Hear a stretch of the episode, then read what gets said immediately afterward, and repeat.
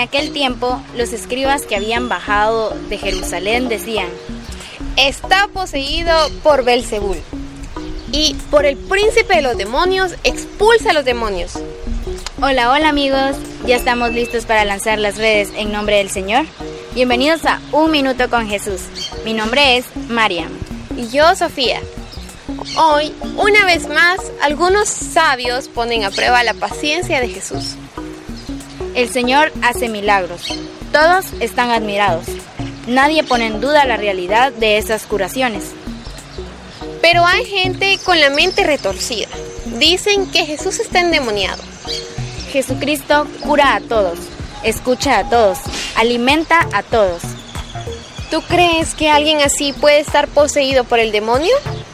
El demonio nunca ha ayudado a nadie, porque no ama. Gracias por acompañarnos en Un Minuto con Jesús. Nos vemos este domingo en misa. No faltes.